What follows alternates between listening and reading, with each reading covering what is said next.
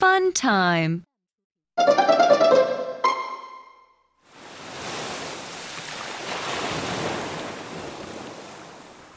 Sheila sells seashells by the seashore. Dad washes the dishes in the sink.